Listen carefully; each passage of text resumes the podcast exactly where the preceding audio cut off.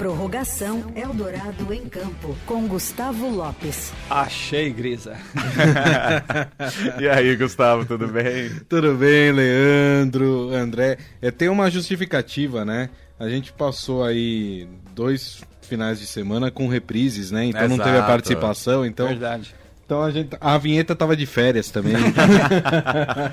Boa, Gustavo Lopes vem toda segunda-feira aqui no fim de tarde Eldorado repercutir a entrevista que vai ao ar domingo às 8 horas da manhã no Eldorado em Campo. Entrevista que também fica disponível no podcast Eldorado em Campo que tá aí nas plataformas de streaming. A primeira inédita então de 2024, primeiro domingo de 2024.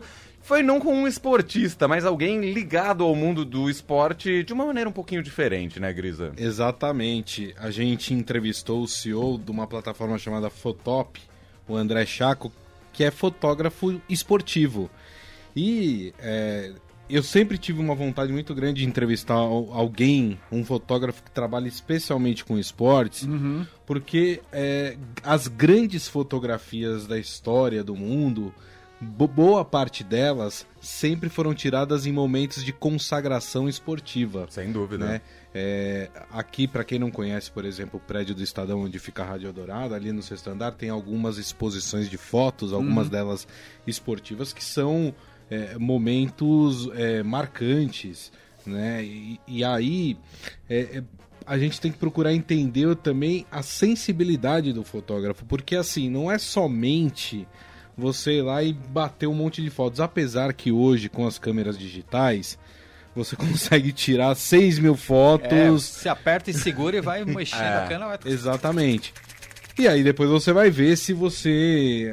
qual a melhor foto, né? Mas precisa ter a sensibilidade do fotógrafo, de pegar o olhar. momento exato. É o Eu- olhar. Exatamente. Eu lembro de uma foto, na, acho que foi na última Copa do Mundo, ou foi em uma eliminatória de Copa do Mundo, em que o Neymar tá caído e tem uma placa de publicidade atrás dele escrito caiu.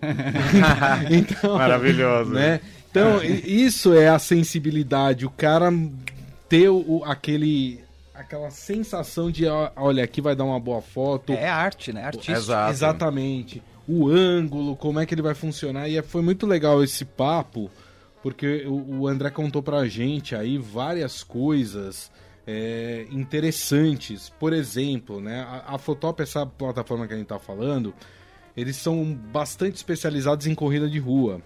E eu não sabia disso, por exemplo. O- hoje em dia, os fotógrafos, eles pegam uma lista de eventos que vão acontecer e vão para esses eventos e começam a tirar foto de todo mundo.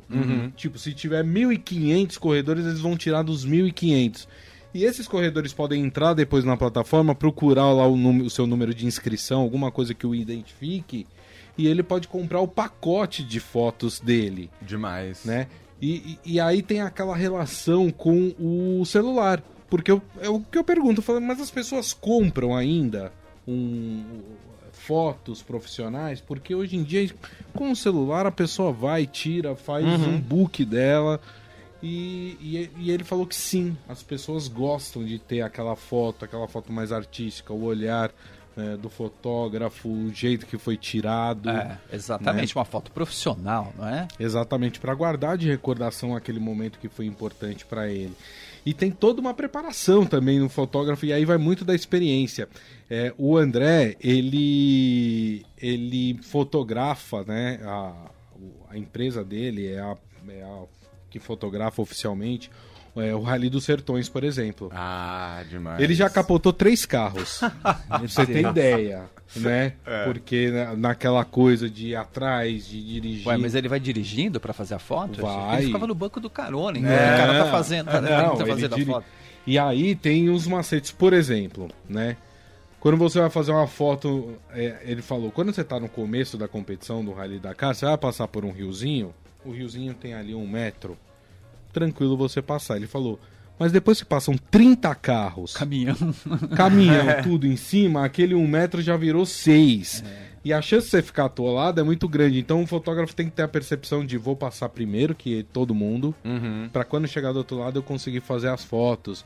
Então é toda uma arte, é todo, é todo um preparo. E assim, para você fotografar é, esporte, você precisa ter experiência nisso. Não adianta o, sei lá, o cara que é, fotografa alimento, Uhum. né?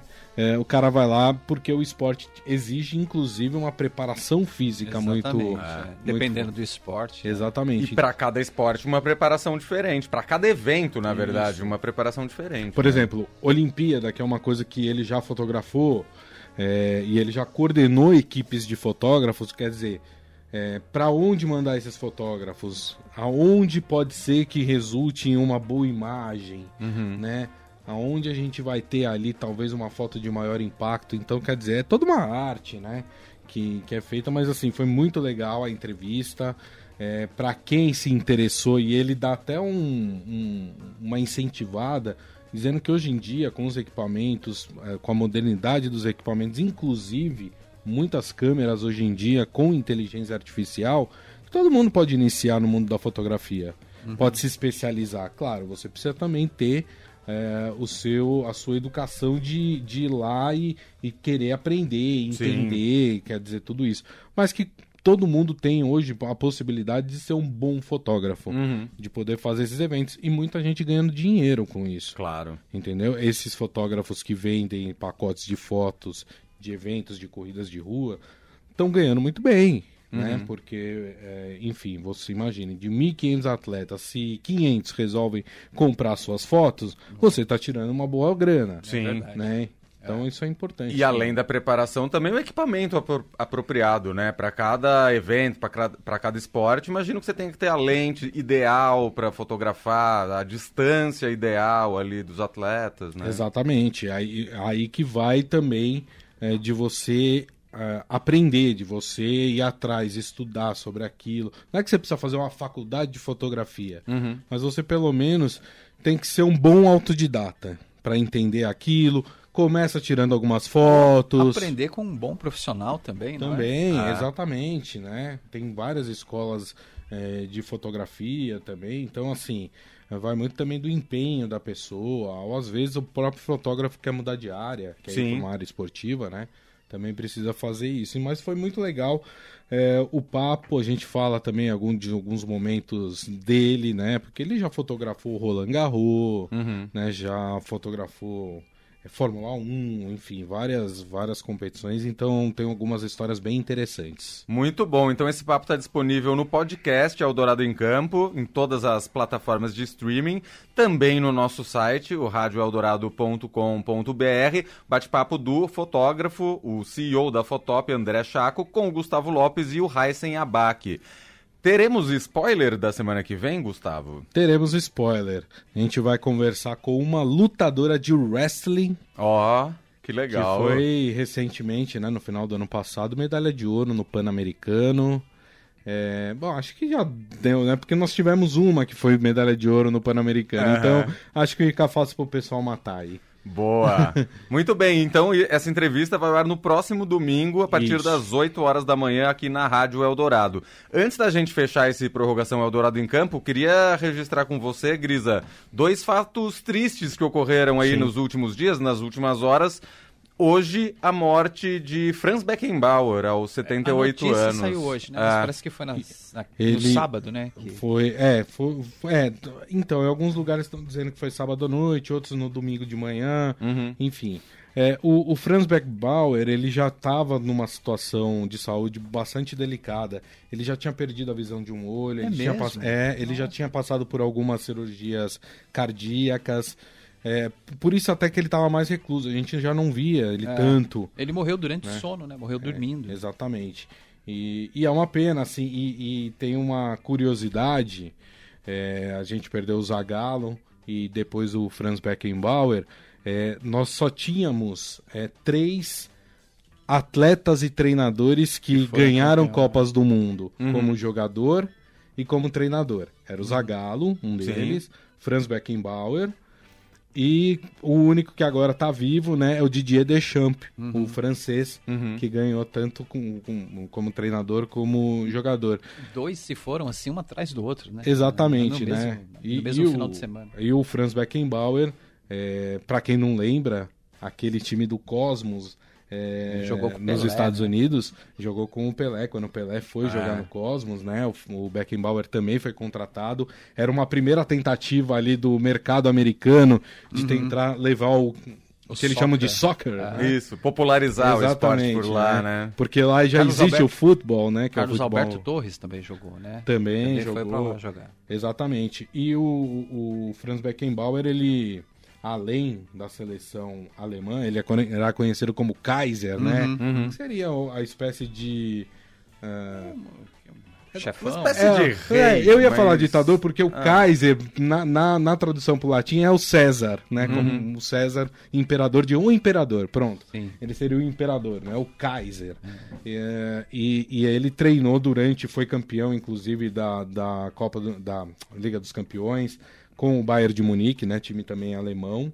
né? Ele foi três vezes, se eu não me engano, campeão da, da Liga do, dos Campeões. É, teve envolvido recentemente numa polêmica é, em 2006, quando a Copa do Mundo foi para a Alemanha. Ele teve envolvido aí num, é, numa investigação de irregularidades para a escolha da Alemanha como sede da Copa de 2006. Também foi um fato que deu uma manchada, na Manchada. carreira dele, né? Enfim, e depois daquilo também ele acabou é, sumindo um pouco dos holofotes, né? Mas é um dos grandes, grandes, grandes jogadores e treinadores que passaram é, pelo, pelo futebol mundial, assim como o Zagallo. É uma referência, dúvida, né? né? Acho que ele é um dos responsáveis por fazer o, o futebol alemão chegar ao, aonde chegou, né? Virar uma potência, né? É o grande nome do futebol alemão, até Exatamente, hoje. é, né? exatamente. Não apareceu ninguém maior de- do que Franz Beckenbauer. Exato. né? Tivemos dúvida. outros grandes jogadores, mas que nem o Beckenbauer. E era o um zagueiro, era zagueiro, não era um fazedor de gols, exatamente. Exata- exatamente, né? E registrar também a morte do Zagallo, claro, como você já citou, o único tetracampeão do mundo e quase foi penta, porque ainda foi vice-mundial ali em 98. Aliás, a Alemanha tá empatada com o Zagallo em número de títulos É. mundiais, né? Só, só o Brasil tem mais títulos mundiais do que o Zagallo, que, enfim, o Zagallo era... é, talvez ele seja o precursor dentro do futebol do que a gente conhece hoje como meme. Uhum. Né? O, vocês vão ter que me engolir, Sim, talvez o mais, é, o mais famoso. conhecido. Até hoje, talvez é, a garotada que nem saiba quem foi o Zagalo, a importância que teve o Zagalo, né? Usa a- o meme lá, vocês vão ter que me engolir, que, que, que foi, né? Só para registrar, para quem não lembra, esse, esse meme aconteceu é, na Copa América de 97. Isso. O Brasil ganhou da Bolívia. E aí, na comemoração, o Zagallo fala isso porque naquela época ele estava sofrendo muita pressão, inclusive para sair. É, tinha muita gente, era o ápice do Luxemburgo, então muita gente queria o Luxemburgo na seleção brasileira. E aí foi um desabafo ali, um momento de desabafo do, do Zagallo. Zagallo que eh, jogou na, naquele célebre Botafogo de Garrincha, né? É, que fazia frente ao Santos de Pelé.